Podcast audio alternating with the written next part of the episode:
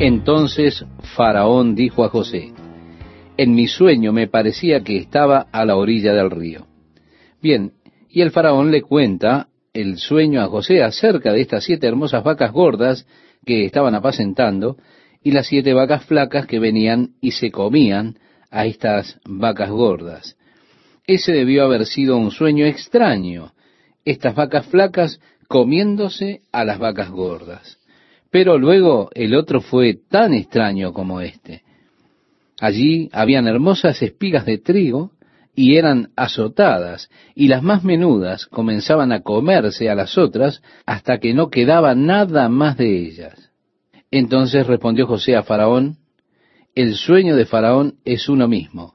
Dios ha mostrado a Faraón lo que va a hacer. Qué interesante es ver que estos sueños vinieron de a dos. Los primeros sueños que José tuvo que interpretar fueron en pares. Primeramente fueron las gavillas que se inclinaban hacia su gavilla, y el sol, la luna y las estrellas inclinándose hacia él, un par. Con el mayordomo y el panadero también dos sueños. Se da cuenta, venían en pares. Cada uno de ellos tenía que ver con tres, uno con tres canastas, otro con tres sarmientos, y ahora este sueño del rey viene también en pares. Cada uno de ellos tenía que ver con siete, siete vacas gordas y siete flacas, siete espigas gordas y siete menudas. Ahora, como vemos en la interpretación de José, dice las siete vacas hermosas, siete años son, y las espigas hermosas son siete años. El sueño es uno mismo. También las siete vacas flacas y feas que subían tras ellas son siete años, y las siete espigas menudas y marchitas del viento solano, siete años serán de hambre. Esto es lo que respondo a Faraón. Lo que Dios va a hacer lo ha mostrado a Faraón. En otras palabras, Dios está dándole un enfoque sobre lo que habrá de ocurrir. Qué interesante es que Dios le dio a estos gobernantes paganos, a estos monarcas, visiones del futuro. Dios le dio a Nabucodonosor una maravillosa visión del futuro por sueños que fueron en su ocasión interpretados por Daniel. Imagino que esto fue por causa de la posición que ellos tenían. Seguimos la lectura y dice, He aquí vienen siete años de gran abundancia en toda la tierra de Egipto, y tras ellos seguirán siete años de hambre y toda la abundancia será olvidada en la tierra de Egipto, y el hambre consumirá la tierra, y aquella abundancia no se echará de ver a causa del hambre siguiente, la cual será gravísima.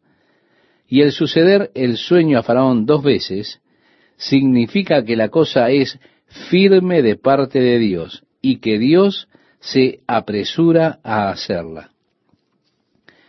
En otras palabras, Dios te dio doble para que tú puedas establecerlo, para que en boca de dos o tres testigos consista todo negocio, dice la palabra de Dios.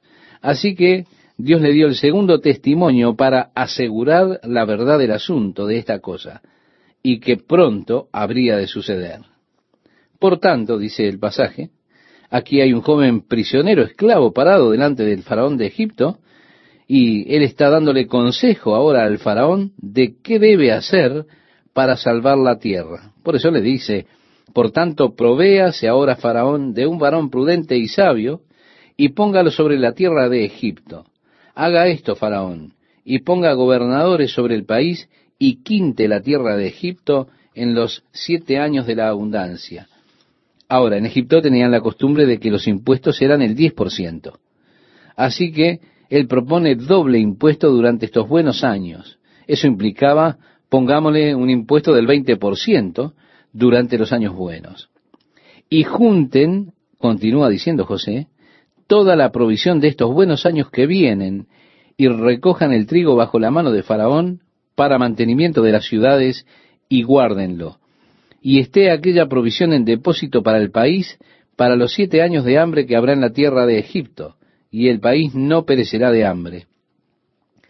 El asunto pareció bien a Faraón y a sus siervos, y dijo Faraón a sus siervos, ¿acaso hallaremos a otro hombre como este, en quien esté el Espíritu de Dios? Él dijo, encuentra un hombre sabio y discreto quien pueda hacer esto. Pero Faraón dijo, oye, tú eres el más sabio que he encontrado. No creo que José estuviese presionando por un trabajo, forzando allí que le dieran trabajo, cuando estaba aconsejando a Faraón. Pero con todo el Faraón reconoció la calidad del hecho de que el Espíritu de Dios estaba en este hombre. Él pudo ver en José algo diferente. Ahora, ¿qué diferencia hace el Espíritu de Dios en una persona, verdad? Continuamos leyendo, estimado oyente, y dijo Faraón a José, pues que Dios te ha hecho saber todo esto, no hay entendido ni sabio como tú. Tú estarás sobre mi casa, y por tu palabra se gobernará todo mi pueblo. Solamente en el trono seré yo mayor que tú. Dijo además Faraón a José, He aquí yo te he puesto sobre toda la tierra de Egipto. Entonces Faraón quitó su anillo de su mano y lo puso en la mano de José, y lo hizo vestir de ropas de lino finísimo, y puso un collar de oro en su cuello, y lo hizo subir en su segundo carro, y pregonaron delante de él, doblad la rodilla, y lo puso sobre toda la tierra de Egipto. Y dijo Faraón a José, yo soy Faraón, y sin ti ninguno alzará su mano ni su pie en toda la tierra de Egipto. Así que a José se le dio un carro justo detrás del Faraón, hombres a los lados clamando a las personas, inclínense al salir José. Así, estimado oyente, fue exaltado José. Y llamó Faraón el nombre de José Safnat Panea, la cual es una palabra copta que significa el revelador de cosas secretas. Y le dio por mujer a Asenat, hija de Potífera, sacerdote de On, y salió José por toda la tierra de Egipto. Era José de edad de treinta años cuando fue presentado delante de Faraón, rey de Egipto. Y salió José de delante de Faraón y recorrió toda la tierra de Egipto. Ahora bien, ¿no es interesante cuán clara es nuestra retrospectiva al mirar hacia atrás a las pruebas de nuestra vida y aquellos lugares difíciles por los cuales pasamos, cuando estábamos clamando a Dios y diciéndole, oh Dios, ¿Por qué me has desamparado? ¿Por qué estás tan lejos de mi lamento? Dios, oré a ti día y noche, pero no me oyes. Señor, ¿dónde estás? Y pensamos seguramente que Dios nos había olvidado y que Él no estaba preocupado por nosotros. Seguramente hemos de perecer en el desierto, pero ahora, al volver atrás, vemos cómo Dios estaba obrando su perfecto plan durante todo el tiempo años atrás, mientras pastoreábamos en Tucson, Arizona, llegamos al punto en que la iglesia había comenzado a crecer y había un grupo realmente entusiasmado, un grupo de jóvenes, y las cosas estaban floreciendo. Cuando el obispo de la iglesia me llamó y me dijo que él quería que tomara a cargo una iglesia en Corona. Bueno, tuve emociones entremezcladas. La iglesia en Corona era un poco más pequeña de lo que era ahora la iglesia en Tucson, esa iglesia que había comenzado a florecer tanto. Pero pensé, es tan solo cuestión de tiempo, iremos a Corona y haremos un gran despliegue allí, la iglesia crecerá. Pero el obispo me estaba asegurando que tan pronto como él me pusiese en su distrito, él me mudaría a una iglesia de igual tamaño que la nuestra en Tucson. Y con estas promesas y demás confiamos en la palabra de este hombre y decidimos ir. Pasados dos años de ardua labor y sin resultados, le escribí a él recordándole su promesa y recibí una carta de regreso la cual me informaba que, porque no había pasado nada allí que yo realmente eh, no merecía ninguna iglesia más grande y que de todos modos tendría que esperar hasta que algún pastor muriera o lo que fuese antes de que pudiera sacarme de allí y mudarme. Así fue que le escribí respondiendo y dije, no tengo tiempo para esperar a que un pastor muera y renuncie a ese ministerio. Tuve un lavadero por un tiempo y pensaba cómo hacer para obtener todo lo que fuese en cuanto a trabajo, sostener a mi familia. Estaba un poco desanimado a esas alturas. Pero mientras estábamos en Corona, conocimos a una joven pareja. Ellos eh, no venían a nuestra iglesia, pero sí venía su madre. Ella era una mujer muy espiritual, una mujer piadosa. Solía pasar mucho tiempo en oración, animándonos a nosotros, orando con nosotros. Y mantuvimos el contacto con esta mujer a través de los años. Bueno, hubieron algunos cambios y hubo una división de distritos y un nuevo obispo vino y me dijo, me gustaría verte volver al ministerio. Y me ofreció una iglesia en Huntington Beach, la cual tomamos y pasamos cinco maravillosos años allí. Estábamos viendo algunos florecimientos maravillosos y el crecimiento de la iglesia allí, cuando el obispo me pidió ir y tomar una iglesia en Los Serranos, en circunstancias también muy difíciles. Así que, bajo grande presión del Señor, fui a Los Serranos, y créame que aquellos fueron unos años muy difíciles. Pero mientras estábamos allí, por causa de nuestra reunión previa con esta pareja en Corona, y porque la iglesia no estaba lejos de Corona, ellos empezaron nuevamente a ir a la iglesia en los serranos con algunas parejas. Y la iglesia estaba prosperando y floreciendo. Las personas eran grandiosas. Amamos el ministerio de las personas aunque no nos gustaba vivir en esa área en particular. Luego mi madre no estaba bien y tuvimos una oportunidad de mudarnos a Costa Mesa. Así que nos mudamos y comenzamos a pastorear aquí en Costa Mesa por un par de años, para estar junto a mi madre, porque se nos había dicho que ella no estaría con nosotros mucho tiempo más. Y fue así que quisimos estar cerca de ella. Pero a estas alturas la tenía con el denominacionalismo. Y estaba orando y buscando que Dios me diese una salida fuera para que le sirviese a Él libremente, sin las ataduras, sin las restricciones y condiciones que fueron colocadas sobre mí por la denominación. Así que una vez más renuncié al ministerio. Pero estas parejas que habían venido a nuestra iglesia en Los Serranos durante este tiempo difícil dijeron, ¿le importaría comenzar un estudio bíblico en nuestro hogar en Corona? Así que comenzamos el estudio bíblico en el hogar de ellos allí en Corona. Y Dios comenzó a bendecir el estudio bíblico. La cosa comenzó a crecer hasta que tuvimos, bueno, el hogar no era lo suficientemente grande. Tuvimos que mudarnos al salón de la Legión Americana y así que comenzamos una iglesia independiente en Corona, la primera. Ese fue el camino de Dios para sacarme de aquella esclavitud de la denominación. Así que ahora puedo mirar atrás y puedo decir, oh Señor, esos dos años miserables que estuve en Corona, gracias Señor, tú pusiste los contactos correctos. Tú sabes, oh Señor, eres tan sabio. Y me doy cuenta de cómo Dios estaba más allá de mí. Es glorioso cómo Dios va más adelante que nosotros. Dios le dijo a Israel, luego que los trajo de la experiencia del desierto, todo lugar en donde pongan su tienda, yo lo he preparado para ustedes. He ido delante de ustedes y he preparado para ustedes el lugar para que levanten sus tiendas.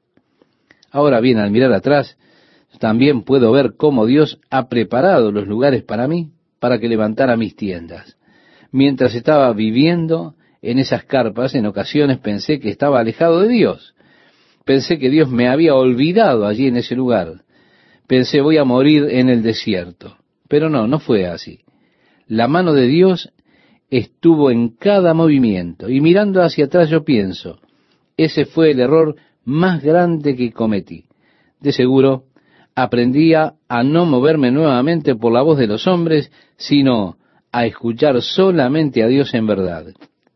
Con todo, al mirar atrás, veo que la mano de Dios estuvo en cada movimiento, porque se hicieron los contactos, ¿se da cuenta? Y puedo ver cómo Dios estuvo poniendo todas las cosas juntas desde el comienzo. Luego, aún en nuestra venida a Costa Mesa para comenzar nuestro pastoreo de la Calvary Chapel, miramos atrás y vemos cómo la mano de Dios estuvo en la cosa. Dios tuvo esto en mente todo el tiempo. No tenía idea que Dios tenía esto en mente. Estaba anhelando que Él tuviese en mente para mí una iglesia de 250 personas, por lo menos algún día. Esa era mi ambición, era mi oración. Eso muestra cómo Dios da más abundantemente de lo que pedimos o entendemos. Nuestro primer culto en la pequeña nueva capilla que construimos aquí, a una cuadra de aquí, la razón por la que fue construida fue para acomodar unas 300 personas. Y esto es porque en el seminario yo aprendí que usted puede retener únicamente cinco sextas partes de la capacidad de asientos del auditorio. Así que usted debe construir su auditorio un sexto más grande de lo que usted quiere que sea su congregación. Y si su auditorio es para 300, usted podrá mantener seguramente una congregación de 250 personas. Luego de ello, se vieron tan apretujados que se desanimaron y algunos no volvieron. Así que cuando llegó nuestro primer domingo, el lugar estaba atestado. Yo pensé, oh, es un gran domingo de apertura. Todo el mundo ama las grandes aperturas, esos momentos. Para el domingo siguiente seguramente descenderemos a 250. Y finalmente tendré mi iglesia soñada de 250 personas, pensaba yo. Bien, cuando llegó el próximo domingo, el lugar nuevamente estaba atestado. Comencé a preguntarme qué era lo que estaba aconteciendo. Estaba confiado que íbamos a hacer 250 uno de estos días, pero al mirar hacia atrás todo el camino que el Señor estuvo guiando, el Señor tuvo su mano sobre esto. El Señor estaba preparando esto. Bien, volviendo a José, lo vemos ahora en la posición de un gobernante sobre Egipto. Él pudo ver ahora el plan total de Dios. Y la imagen ahora comienza a enfocarse de otra manera, comienza a tener sentido. Todo eso fue para traerme hasta este lugar, diría José. Si nunca hubiese sido echado en la prisión, nunca hubiese conocido al mayordomo, nunca hubiese estado apto para interpretar su sueño, nunca hubiese sido llamado para interpretar el sueño de Faraón. La experiencia de la prisión fue necesaria. Si no hubiese sido vendido por mis hermanos como esclavo, nunca hubiese venido a Egipto. ¿Se da cuenta? Y así que usted comienza a mirar atrás y de repente, clic, veo la mano de Dios. La mano de Dios está en mi vida. Dios ha estado trabajando. Sí, la mano de Dios está sobre mi vida. Y eso siempre es maravilloso cuando usted puede llegar a esa conclusión. Ahora vamos a través de muchos valles donde usted no puede ver absolutamente nada. ¿Se da cuenta? Todo es frío, todo es sombrío. Todo lo que usted puede ver son simplemente picos enormes alrededor suyo. Pero Dios nos pone en perspectiva por algunos momentos y comenzamos a mirar y a decir, oh sí, oh, mira ese valle. Lo puedo ver ahora y puedo seguir mi camino a través del valle y puedo ver dónde todo esto tuvo su propósito. Nunca hubiese llegado a este punto a menos que hubiese venido a través de este valle. Continuando nuestra lectura de Génesis, dice, y él reunió todo el alimento de los siete años de abundancia que hubo en la tierra de Egipto, y guardó alimento en las ciudades, poniendo en cada ciudad el alimento del campo de sus alrededores. En el 49 leemos, recogió José trigo como arena del mar, mucho en extremo, hasta no poderse contar porque no tenía número.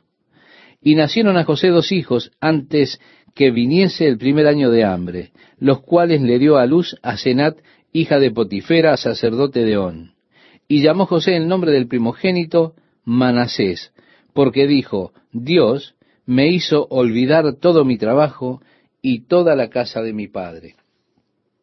Así que Manasés significa olvidar. Pero el Señor estaba con José aún ahora en la prosperidad. Hay muchas ocasiones cuando las personas reconocen al Señor con ellas a través de momentos duros. Ellas saben que no pueden conseguir pasar sin el Señor, pero cuando llegan los días de prosperidad, es una historia diferente.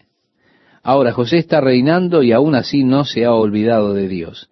De hecho, él nombra a su primer hijo por el hecho de que Dios le ha hecho olvidar aquellos años amargos.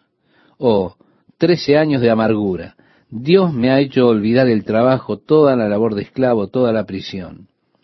Y llamó el nombre del segundo Efraín, porque dijo, Dios me hizo fructificar en la tierra de mi aflicción. ¿Ve? Nuevamente el reconocimiento a Dios, la fertilidad, la prosperidad es por causa de Dios. Dios me ha hecho fructífero en la tierra de mi aflicción. La tierra era su tierra de aflicción, pero con todo Dios le bendijo y le hizo fructífero allí. Así como Dios puede bendecirle y hacerle fructífero en el lugar de la aflicción. Continuamos la lectura. Así se cumplieron los siete años de abundancia que hubo en la tierra de Egipto, y comenzaron a venir los siete años del hambre, como José había dicho. Y hubo hambre en todos los países, mas en toda la tierra de Egipto había pan. Cuando se sintió el hambre en toda la tierra de Egipto, el pueblo clamó a Faraón por pan, y dijo Faraón a todos los egipcios, Id a José y haced lo que él os dijere. Y el hambre estaba por toda la extensión del país. Entonces abrió José todo granero donde había y vendía a los egipcios, porque había crecido el hambre en la tierra de Egipto, y de toda la tierra venían a Egipto para comprar de José, porque por toda la tierra había crecido el hambre. Así que Dios le dio allí para preservación de las personas a través de estos siete años de flaquezas. Y Dios ya había ido antes, le había adelantado a él. Dios podía ver desde antes. Y por esto es por lo que tenemos dificultades al entender los caminos de Dios, porque nosotros no podemos ver. Yo no sé qué es lo que está adelante. Estoy dispuesto con frecuencia a desafiar a Dios y cuestionarlo por las cosas que Él está haciendo, porque, porque yo no puedo ver lo que está adelante. Pero como Dios puede ver el camino, Él me está preparando ahora para la eternidad. Que lo que Dios está haciendo en mi vida ahora siempre tiene en vista el plan eterno de Dios que Él ha preparado para mí. Como decía el apóstol Pablo, no mirando nosotros las cosas que se ven, sino las que no se ven, pues las cosas que se ven son temporales, pero las que no se ven son eternas. Pongamos pues nuestros ojos en la meta eterna, estimado oyente, en la recompensa eterna, en aquella que Dios está obrando en nuestras vidas, en lo que se refiere a sus propósitos eternos y luego resistiremos. Podremos resistir así nuestras dificultades presentes si nos mantenemos en la perspectiva. ¿Por qué? Porque el Señor está con nosotros y Él está trabajando en nosotros a pesar de las circunstancias adversas. Y así Él nos pudo traer a la gloria de su reino. El faraón en Egipto había tenido dos sueños que eran muy similares porque ellos tenían una interpretación. El primer sueño involucraba las siete vacas gordas pastando junto al río y siete vacas flacas que se levantaban y se comían a las vacas gordas. Pero ellas aún seguían flacas. Luego una espiga con siete ramas de trigo llenas y hermosas. Estas seguidas por siete espigas marchitas. Las espigas marchitas se devoraban a las espigas gruesas. Este sueño irritó al faraón. Él exigió que sus hombres sabios y los astrólogos vinieran y le dieran una interpretación. Pero ellos no fueron capaces de dar una interpretación. En ese momento el Señor movió la memoria del copero, que dos años antes había tenido un sueño cuando estaba en la prisión, y ese sueño fue interpretado por José él le informó al faraón que allí había un joven hebreo en prisión que era capaz de interpretar los sueños. Así que José fue llevado ante faraón para interpretarle el significado de los sueños. José dijo, el sueño de faraón es uno mismo.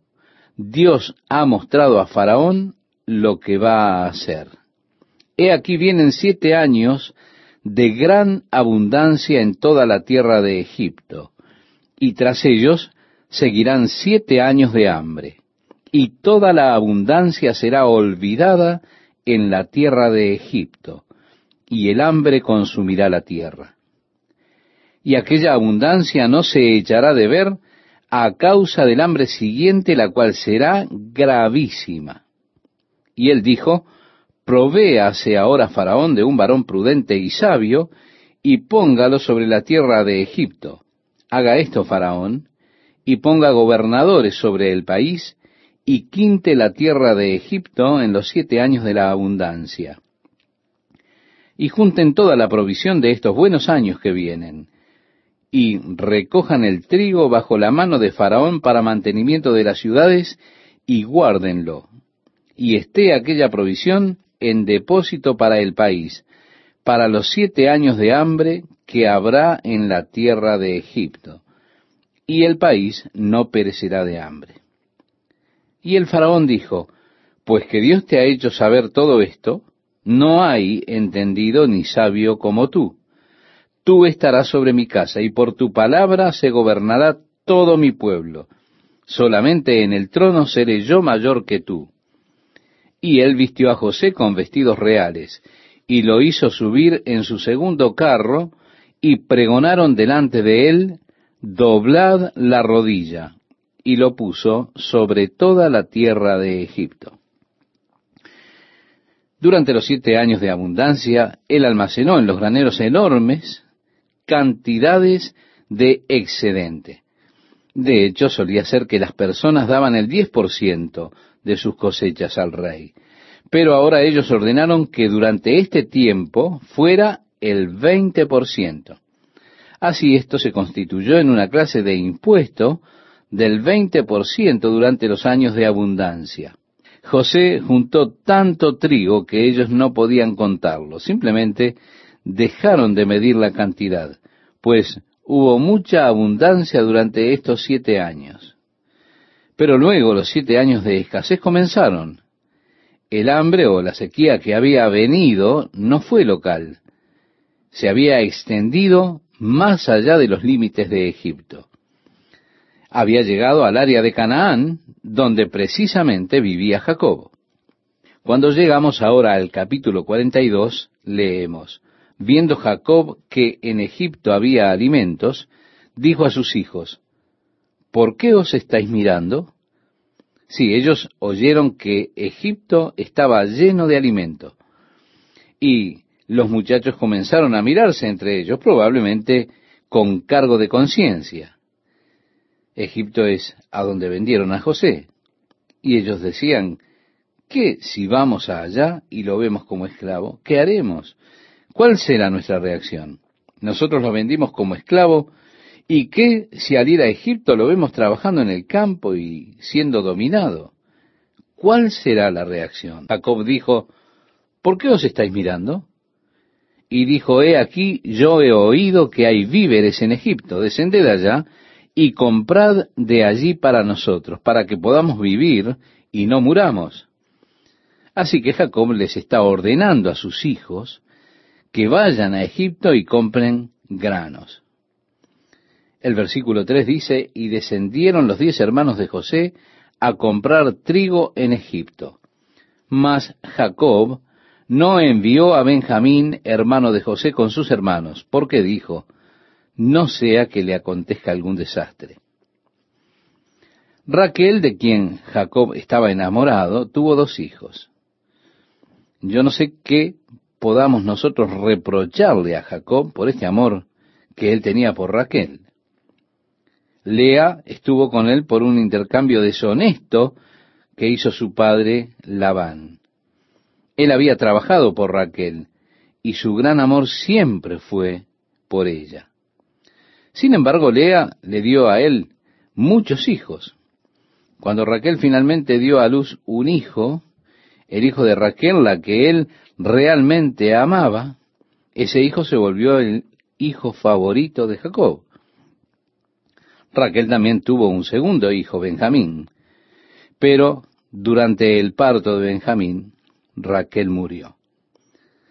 Primeramente ella lo llamó Benoni, que significa el hijo de mi aflicción o amargura. Pero Jacob gentilmente le cambió el nombre por Benjamín. Hubiese sido un triste título que llevara a este niño con ese nombre hijo de amargura, así que su padre le cambió el nombre por el hijo de mi mano derecha.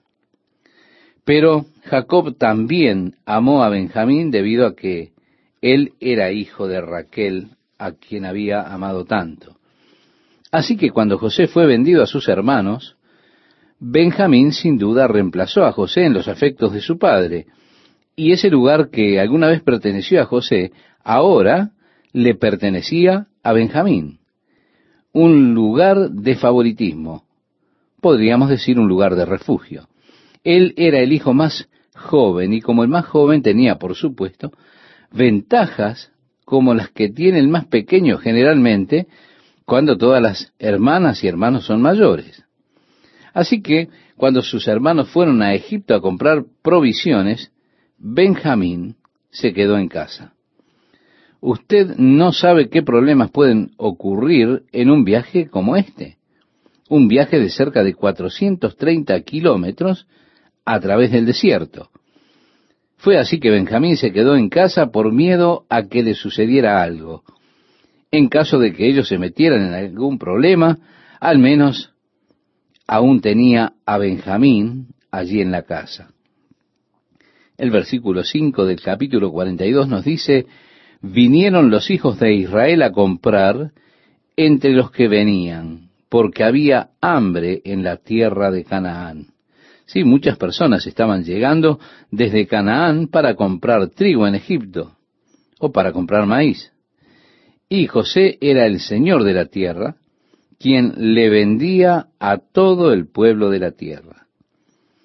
José era señor de la tierra y pareciera que cuando usted llegaba de otro país a aquel lugar, usted necesariamente tenía que pasar por José para comprar trigo. Y así nos relata la Biblia, y llegaron los hermanos de José y se inclinaron a él rostro a tierra. José, cuando vio a sus hermanos, los conoció, mas hizo como que no los conocía y les habló ásperamente y les dijo, ¿de dónde habéis venido? Ellos respondieron, de la tierra de Canaán para comprar alimentos. José, pues, conoció a sus hermanos, pero ellos no le conocieron. Sin dudas, cuando ellos se inclinaron ante él, su mente volvió a sus sueños, los sueños que habían hecho enfurecer a sus hermanos. Cuando, cuando él estaba en la casa y él le dijo a sus hermanos, tuve un sueño anoche. He aquí que atábamos manojos en medio del campo y mi manojo se levantaba y estaba derecho y vuestros manojos estaban alrededor y se inclinaban al mío. Bueno, ellos se enojaron mucho por causa de este sueño. Ellos dijeron, inclinarnos a ti, chiquillo, de ningún modo. Y ahora está aquí José, y él ve a sus hermanos todos inclinándose.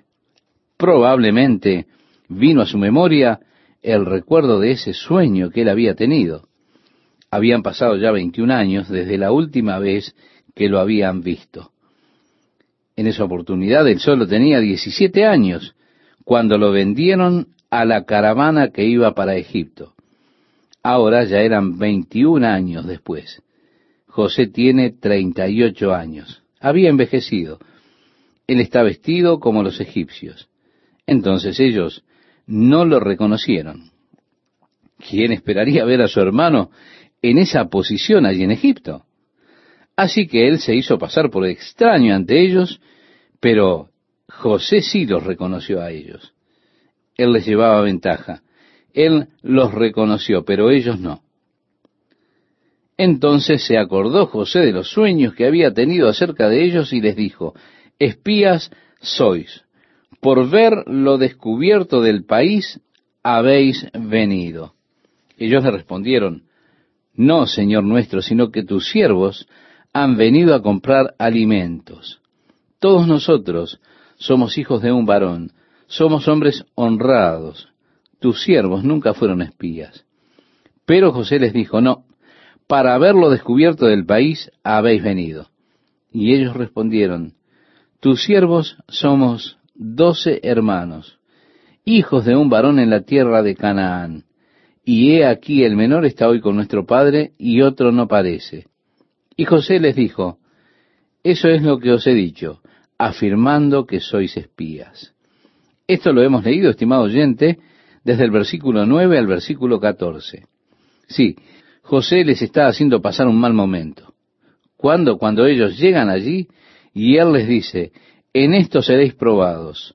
Vive Faraón, que no saldréis de aquí, sino cuando vuestro hermano menor viniere aquí. En otras palabras, Vamos a enviar a uno de ustedes a buscarlo, entonces sí, los dejaré libres. El verso 16 nos dice, enviad a uno de vosotros y traiga a vuestro hermano, y vosotros quedad presos, y vuestras palabras serán probadas, si hay verdad en vosotros, y si no, vive Faraón que sois espías. Entonces los puso juntos en la cárcel por tres días. Ellos no habían tenido mucha misericordia con José. Lo habían arrojado en una cisterna. Él pasó mucho tiempo en prisión debido a lo que ellos le habían hecho. Así que él imaginó que unos pocos días en prisión no les haría nada. Ellos causaron que él pasara varios años en esa prisión. Así que él actuó rudo y áspero con ellos y los acusó de ser espías. Finalmente los puso en prisión.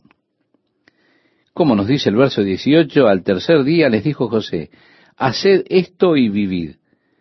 Yo temo a Dios. Es interesante que como parte de su disfraz, que él juraba por el faraón. Yo juro por el faraón que ustedes no me verán. Pero ahora él les dice, yo temo a Dios.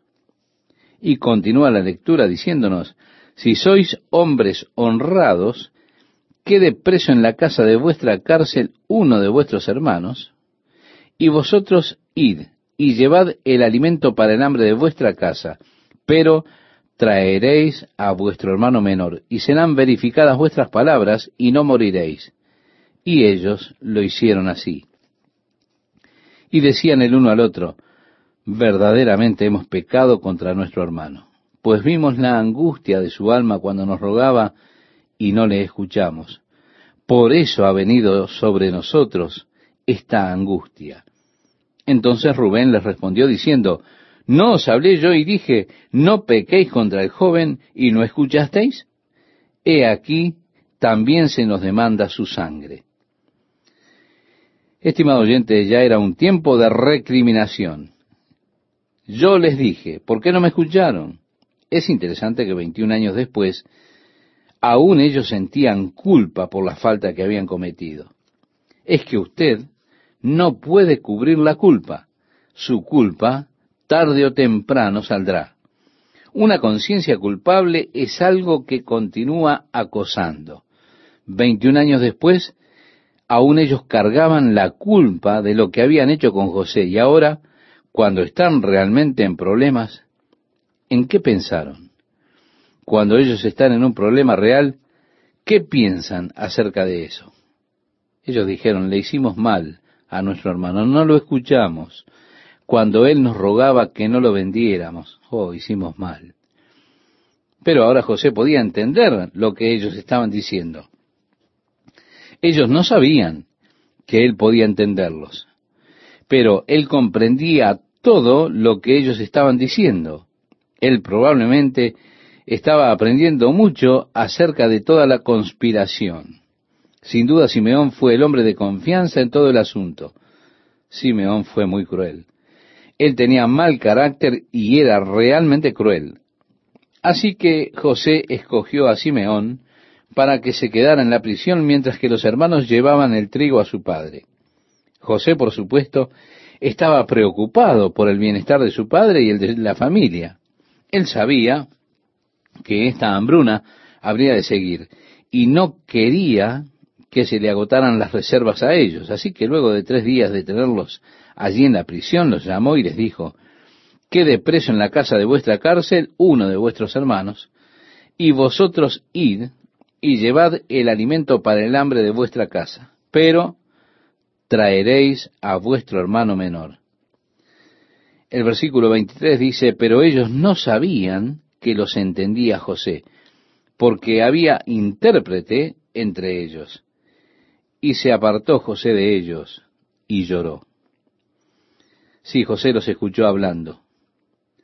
Debieron escucharme, no recuerdan la forma en que él nos rogaba, decían ellos. Y hablando acerca de José, dándose cuenta de que ellos ahora estaban realmente arrepentidos por lo que le habían hecho. Yo creo, estimado oyente, que todo este asunto de José fue un diseño de Dios para probar realmente a sus hermanos, para descubrir dónde estaban realmente ellos luego de todo este tiempo que había transcurrido. José sabía que los propósitos de Dios habrían de ser completados a través de estos muchachos. Él sabía que el plan providencial de Dios involucraba a su familia, que la nación habría de salir a partir de ellos, y las tribus de cada uno de los hermanos, y sabiendo que el destino de Dios involucraba a estos muchachos. Él se preguntaba, ¿ellos están listos ahora para que Dios trabaje en ellos? Aquí está la primera señal de que las cosas habían cambiado. ¿Por qué? Porque hay arrepentimiento allí en ellos. Ellos dijeron, hicimos mal. Esa es una confesión de su pecado. No es un intento por justificarlo, ya no más. La Biblia dice, el que encubre su pecado no prosperará, mas el que confiesa y se aparta alcanzará misericordia, dice el libro de Proverbios. Así que tenemos aquí una confesión de pecado. Hay arrepentimiento. Esas para José son buenas señales. Continuamos leyendo y dice el pasaje, después mandó José que llenaran sus sacos de trigo y devolviesen el dinero de cada uno de ellos poniéndolo en su saco y les diesen comida para el camino. Y así se hizo con ellos. Y ellos pusieron su trigo sobre sus asnos y se fueron de allí. Pero, abriendo uno de ellos su saco para dar de comer a su asno en el mesón, vio su dinero que estaba en la boca de su costal, y dijo a sus hermanos, mi dinero se me ha devuelto, y helo aquí en mi saco. Entonces se les sobresaltó el corazón, y espantados dijeron el uno al otro, ¿qué es esto que nos ha hecho Dios?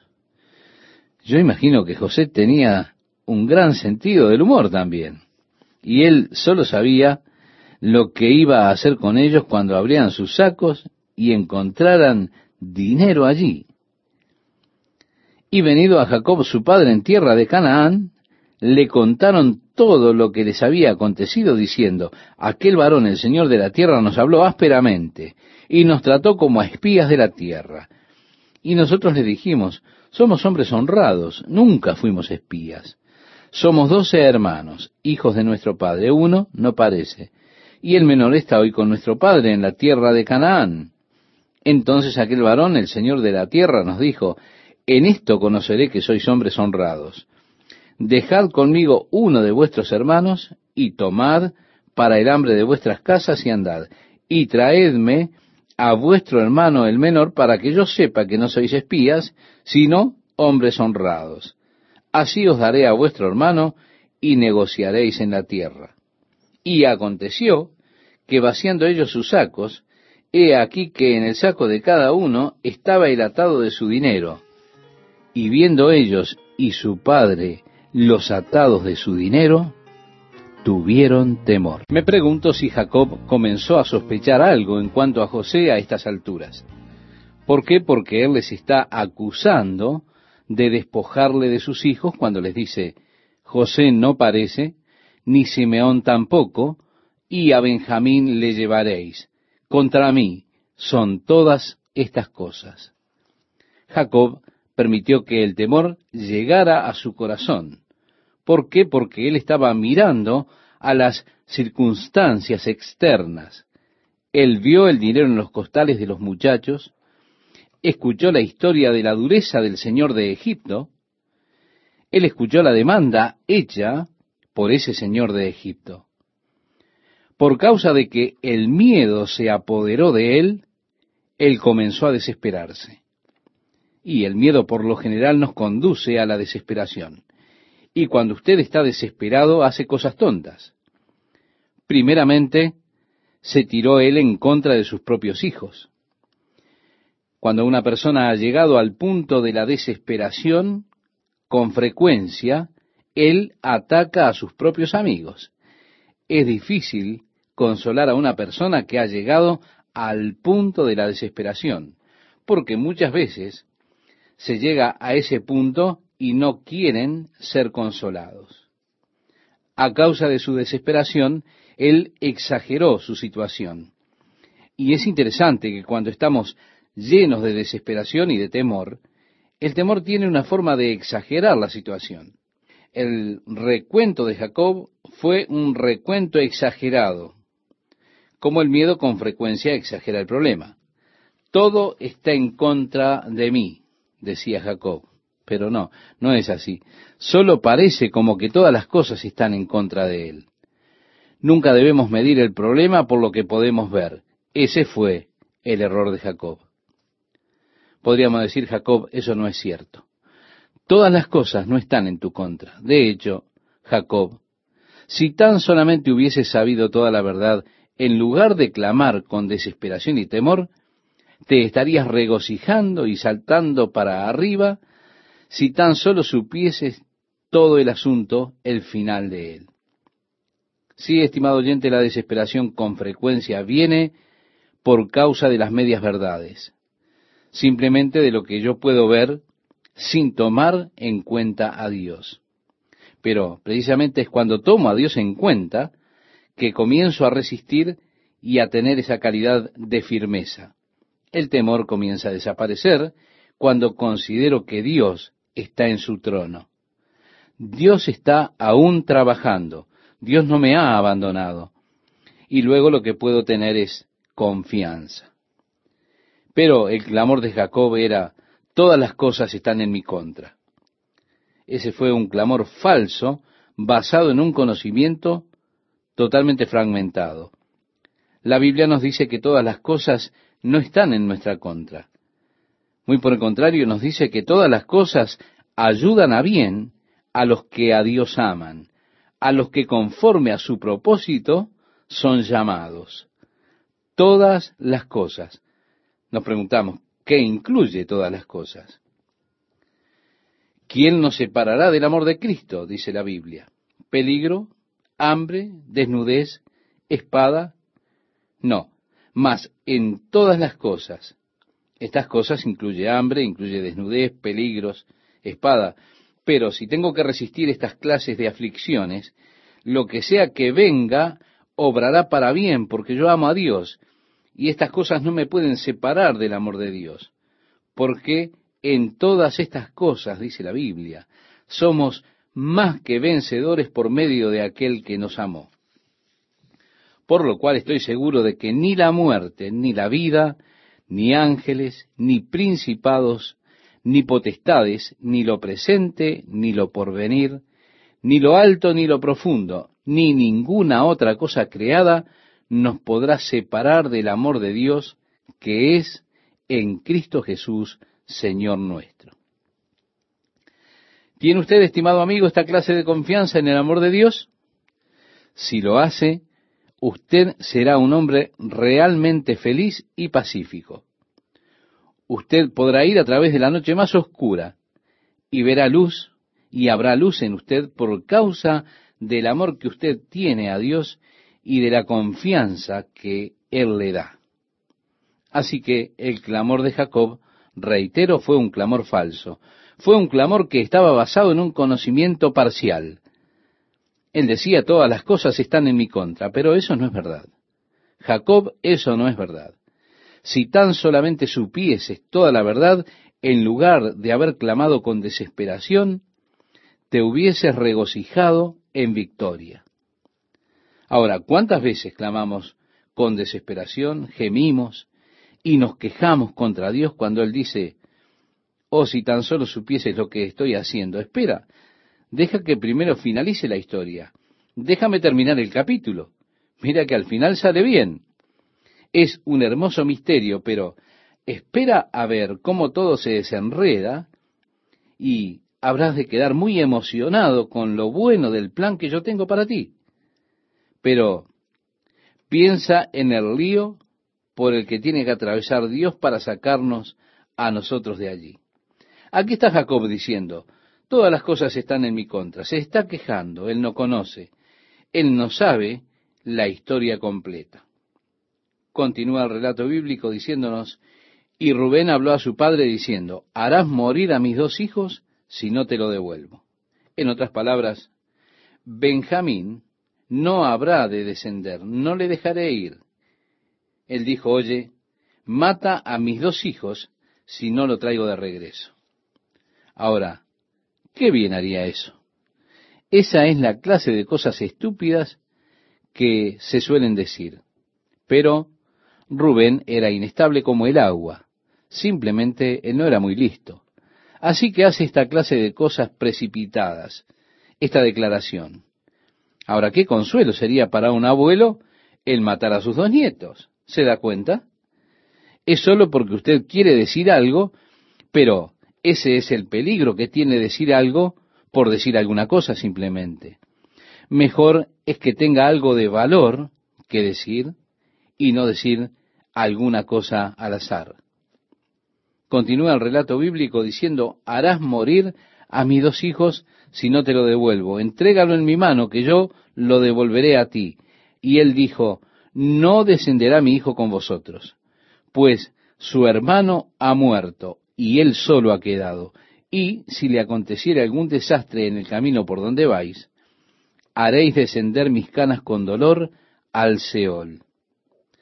Así que eso era, pero el tiempo corría, el hambre avanzaba, y utilizaron todo el grano que habían comprado en Egipto. Y dice la Biblia, el hambre era grande en la tierra, y aconteció que cuando acabaron de comer el trigo que trajeron de Egipto, les dijo su padre, volved y comprad para nosotros un poco de alimento. Respondió Judá diciendo, aquel varón nos protestó con ánimo resuelto, diciendo, no veréis mi rostro si no traéis a vuestro hermano con vosotros. Si enviareis a nuestro hermano con nosotros, descenderemos y te compraremos alimento.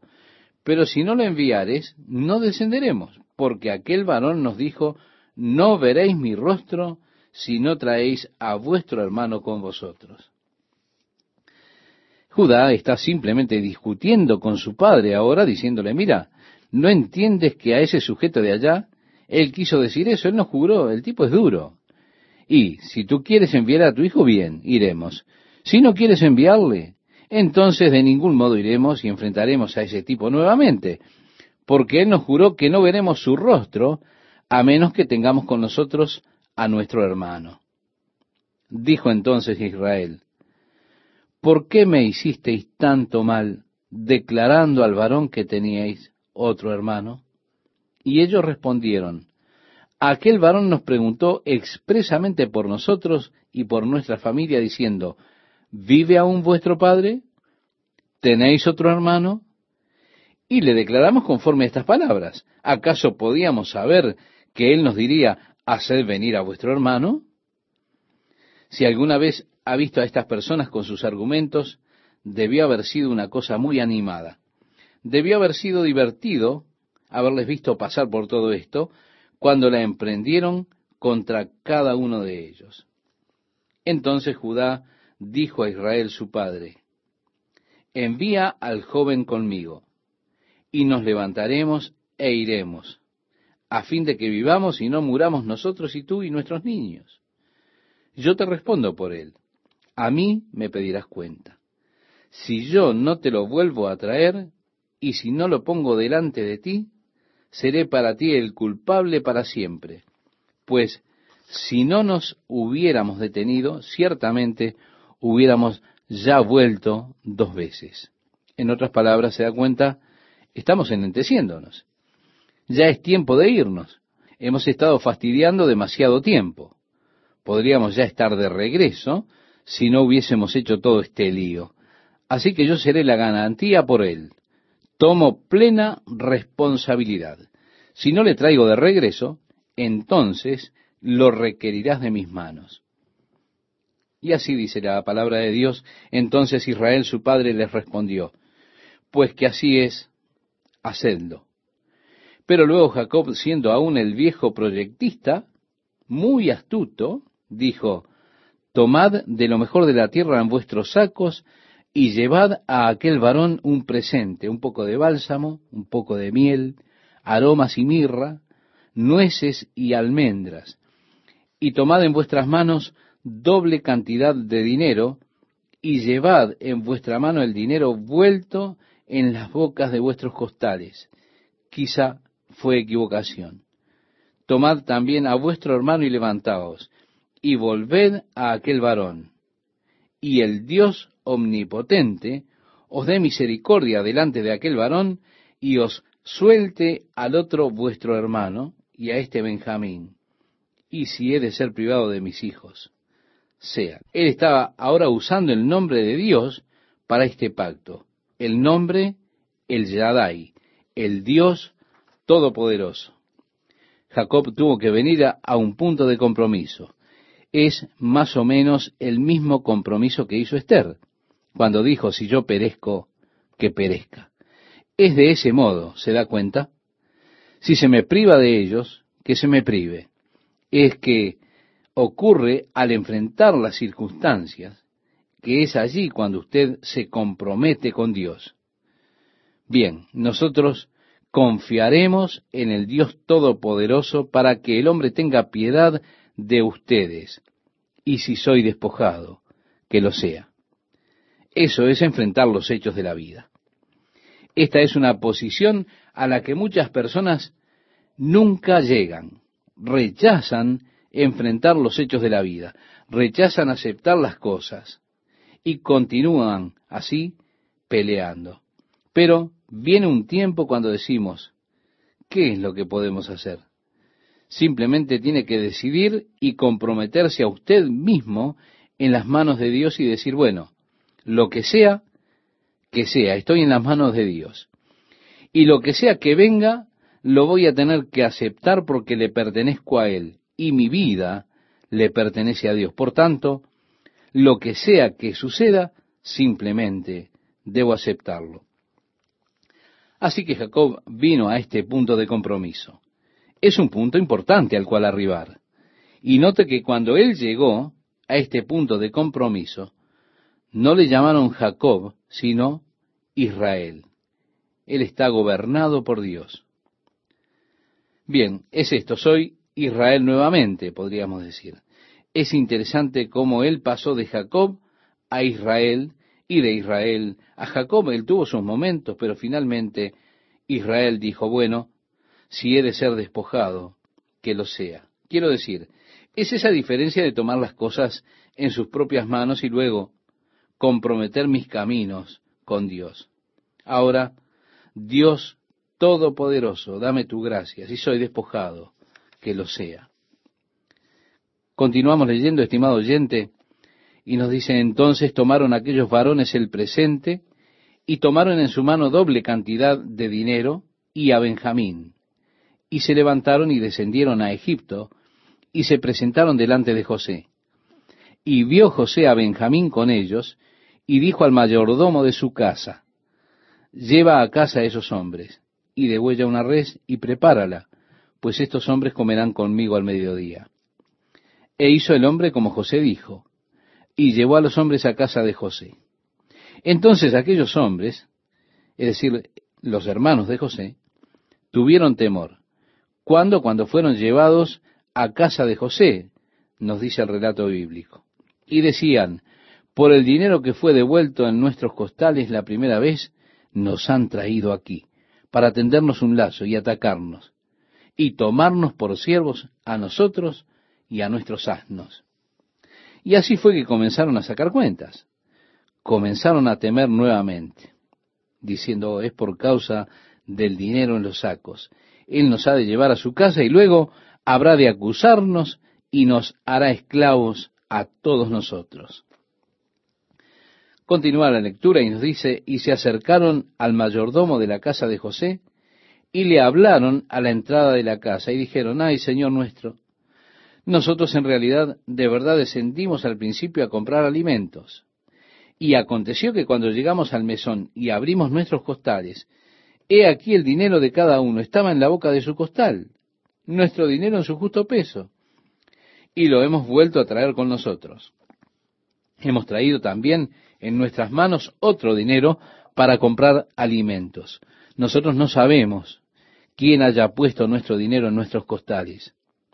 Él les respondió, paz a vosotros, no temáis. Vuestro Dios y el Dios de vuestro Padre os dio el tesoro en vuestros costales. Yo recibí vuestro dinero. Y sacó a Simeón a ellos. Ahora, el misterio se vuelve más denso. Y dice, y llevó aquel varón a los hombres a casa de José, y les dio agua, y lavaron sus pies, y dio de comer a sus asnos. y ellos prepararon el presente entre tanto que venía José a mediodía, porque habían oído que allí habrían de comer pan. Y vino José a casa, y ellos le trajeron el presente que tenían en su mano dentro de la casa, y se inclinaron ante él hasta la tierra. Entonces les preguntó José cómo estaban, y dijo, Vuestro padre, el anciano que dijisteis, ¿lo pasa bien? ¿Vive todavía? Y ellos respondieron, Bien va tu siervo nuestro padre, aún vive. Y se inclinaron e hicieron reverencia.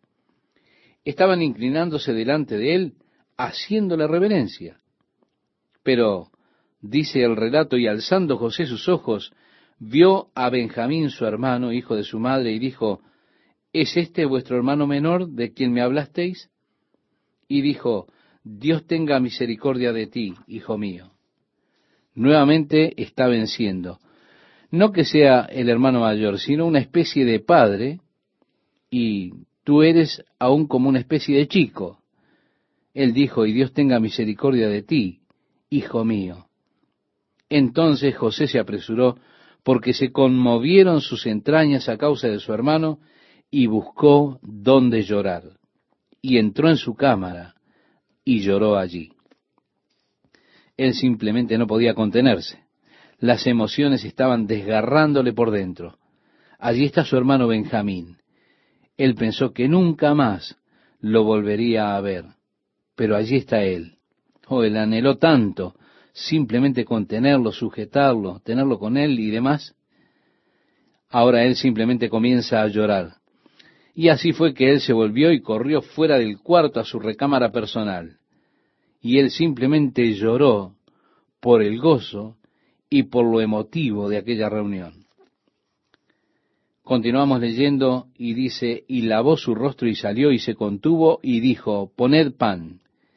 Y pusieron para él aparte, y separadamente para ellos, y aparte para los egipcios que con él comían, porque los egipcios no pueden comer pan con los hebreos, lo cual es abominación a los egipcios. Es así que habían tres mesas entonces. José, a causa de su posición, tenía su propia mesa para él.